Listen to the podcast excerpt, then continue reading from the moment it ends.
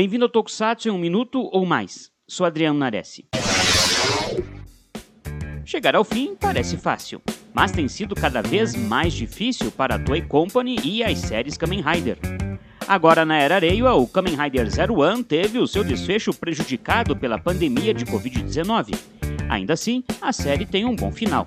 Se perdeu um pouco no meio e poderia ter acrescentado mais na reta final, mas no geral é um excelente Kamen Rider. Quanto ao Kamen Rider Saber, já me referi a ele como o Rider Chuchu. Não é ruim, mas também não é bom.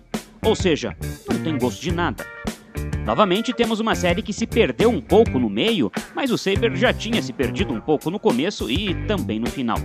A premissa da história é boa, mas não foi bem conduzida e alguns personagens com muito tempo de tela não tiveram muita serventia para a história. Mas como eu disse, a série não é ruim, só que também não é boa.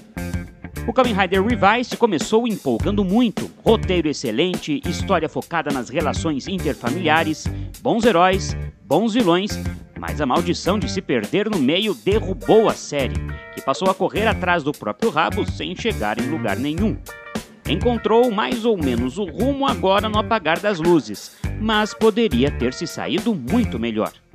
Talvez esteja na hora de a Toei repensar esses quase 50 episódios anuais e fazer algo como a Tsuburaya, com uns 25 episódios, ou fazer como Power Rangers, dividir a série em dois anos, o que daria tempo para construir um roteiro mais consistente e chegar em um desfecho que não deixe os fãs um pouco decepcionados, como em Zero One, Saber e Revise.